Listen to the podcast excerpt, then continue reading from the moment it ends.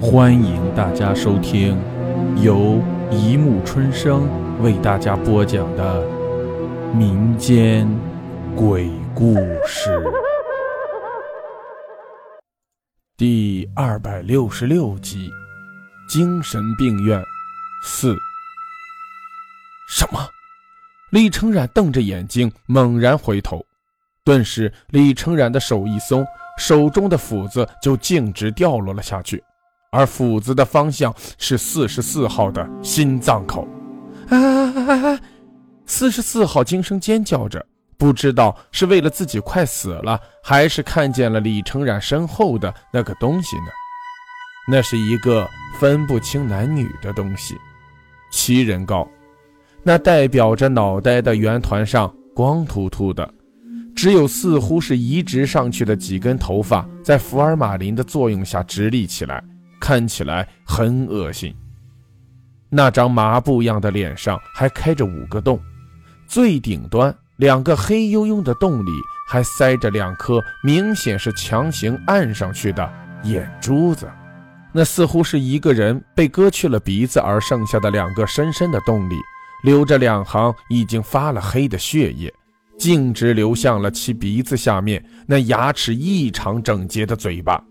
虽然没有嘴唇的包裹，他的腐烂的、沾染着血液的牙龈完完全全的暴露了出来，而他的身体似乎是强行站起来的一样，那四肢与身体的接缝处竟然还有着丝丝的棉线冒出来。长相明显不一样的四肢，明确的告诉我，他的四肢是别人的。我的目光一直停留在他脖子上的那个东西上。一条红色的项链。噗！那把李成然落下的斧子，最终还是落在了四十四号的身上。但是不知道是什么作用，那只斧子竟然只是穿过了四十四号的左臂，血液喷溅。四十四号那突出的眼珠子，似乎下一秒就会被他挤压出来。他大张着嘴，嘶哑的嗓子里却无法喊出一句话来。疼到这种程度，李成染瞪着眼睛，嘴巴大张着，似乎想要说什么话，但是恐惧堵住了他的嘴巴，让他无法说出来。果然有只大鬼，虽说貌似他出现也不一定对我有利，但我看见他出现了，并且第一个目标就是李成染，总算我还是松了一口气。如同上文所说，刚刚转过头的时候，我看见了池底那一根闪着红光的项链。你认为一个装池子的尸体里掉进一根项链很正常吗？顺着项链向下看，我看见了一个麻布一样粗糙的脸，睁着眼睛。好吧，或许他根本是闭不上，而这个眼睛正好对上了我的目光。当时我就下意识地打了一个冷战。这是一个鬼，一个厉鬼。虽说社长给我的东西可以自保，但是我现在动也动不了啊！李成然显然是没有想到这个地方会出现这种玩意儿，或许脑袋空白了一会儿之后，突然就反应过来，李成然就狠狠地挣脱开那东西，顺手还伸手抓住了那东西的手，刺啦，一个过肩摔之后。李成染身边的东西不见了，他手中还拿着一只紫色的断手，而那东西竟然就这么简单的被他摔倒在了地上，半晌不动。该不会就这么死了吧？在我这样想的时候，那东西竟然开始动了。李成染手中的断手猛然折了过来，反抓住了李成染。随即，那躺在地上的东西迅速站了起来，晃悠了一阵，那东西。开始朝李成然走去，这这这这这这！李成然突然尖叫起来，随即便是没命的朝那遥远的出口跑去。然而那东西没动。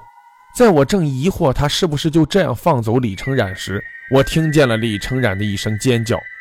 顺声望去，我看见李成染的脖子上吊着一只断手，正是那个东西的手。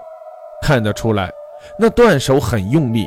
用力到不到半分钟，李成染就开始翻白眼了。啊啊啊！秀，我我我我不是故意的，你你你放过我！脖子上掐着一只断手。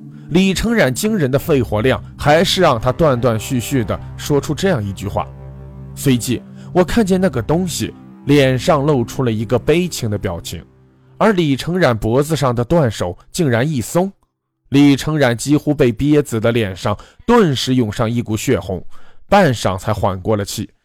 李成染突然抓住了断手，似乎想要把断手拔掉，但是这个动作无疑激怒了那个东西，那断手再次握紧起来。李成染的脸再次变紫，痛苦地挣扎了一会儿。李成染再次玩起了之前的把戏：“阿阿秀，放放过我，我我不敢。”但那东西不理了。断手再一次的用力之下，李成染的七窍当中猛然射出了无数血柱，力道之强，甚至李成染的两颗眼珠都被冲了出去，粘着几根细细的血管，眼珠子软塌塌的掉在外面，看起来很恶心。这时，那断手再次手一松，李成染猛然就跌坐在地上，身体不断的抽搐着，像只蠕虫一样蠕动着。昔日的翩翩公子，现在竟然变成了这个样子。即使我还被挂在平台上，也忍不住想为他掬一把同情泪了。噗！却是那东西走到李成染身前，猛然踩在了李成染的脸上，顿时传来了一阵骨头碎裂的声音。李成染竟然还死而复活一样的发出了一声凄厉的惨叫，那东西的脚不断在李成染身上踩着，似乎要把李成染身上每一根骨头都踩碎一样。本该死了的李成染，竟然还可以配合那东西发出一声声惊天动地的一声惨叫。咔嚓一声脆响，那东西的脚慢慢的从李成染两腿之间抬了起来。两颗似乎无法控制方向的眼睛却看向不同的方向，但是目光却是一样的寒冷刺骨。就在这时候，我突然看见那个东西走向了四十四号，从四十四号左臂上拔出了那把斧子，走向了李成染。看得出来，四十四号也很疼，也很恐惧，颤抖之下，血沫飞溅的更多。咔嚓咔嚓，斧子四起四落。那李成染竟然被宰的只剩下了个身体，不知道是出于什么心理，看着李成染现在这个样子，让我想起了满清十大酷刑之一人质。在做完这一切之后，那东西突然就安静下来了，坐在地上，一个一个的把李成染的残肢给捡了起来，并且还把李成染的尸体给抱了起来，慢慢的走向了四十四号。在四十四号惊悚的表情中，那东西手一拍，竟然把四十四号赶下了平台，自己则坐在了上面。不知道从哪里摸出来一包针线，安安静静的缝着李成染的身体。我嘴角有些抽搐，我我说四十四号，介意把我放下来吗？扯着嘴角，我不抱希望的说道。四十四号茫然的看了我一眼。半晌才总算是反应过来，踉跄着走到我身边，伸手捣鼓了半天，才把那皮带解开了。代价就是他的手流血流的更多了。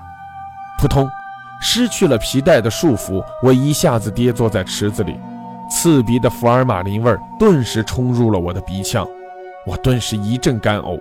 之前有血腥味中和，倒也没觉得太恶心，现在觉得实在受不了了。四十四号。别看了，走吧。我勉强站了起来，甩了甩抽筋的腿，拉着四十四号就向出口走去。但是四十四号竟然没动，身体还在不住地颤抖着。你怎么？在我回过头去的一瞬间，我就知道四十四号为什么在颤抖了，甚至我的心也开始心寒了。快跑！我下意识一声大吼，拉着发出的四十四号，猛然向那门口跑去。快快快！这是我脑袋里唯一的思想。该死的那白痴社长怎么还不来？快到了，快到了！我努力的伸手向那门把手探去，但下一秒我就猛然缩回了手。好了，故事播讲完了，欢迎大家评论、转发、关注，谢谢收听。